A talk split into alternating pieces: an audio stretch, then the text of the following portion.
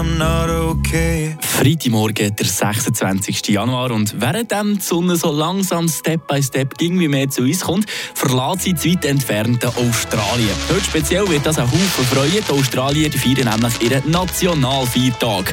Nicht unbedingt zur Freude von allen. Eine Portion Wissen für einen starken Tag. Schlauere Tag mit Radio FR. Der Freiburger Gabriel Dietrich lebt aktuell in Australien und erzählt uns, was es mit dem Australia Day auf sich hat.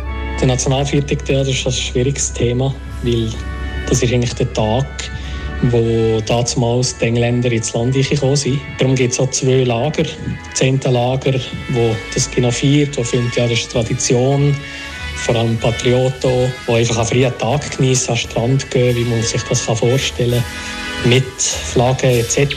Und dann gibt es das andere Lager, wo eben findet, es nicht mehr angebracht, dass man den Tag feiert. Gewisse Leute nennen den Tag gar nicht mehr Australia Day, sondern Invasion Day, also Invasionstag.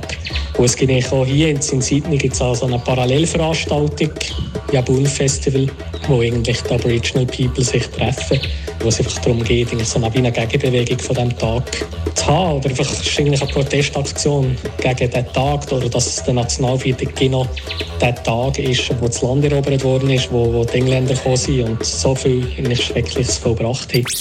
Eine Portion Wissen für einen starken Tag. Schlauere Tag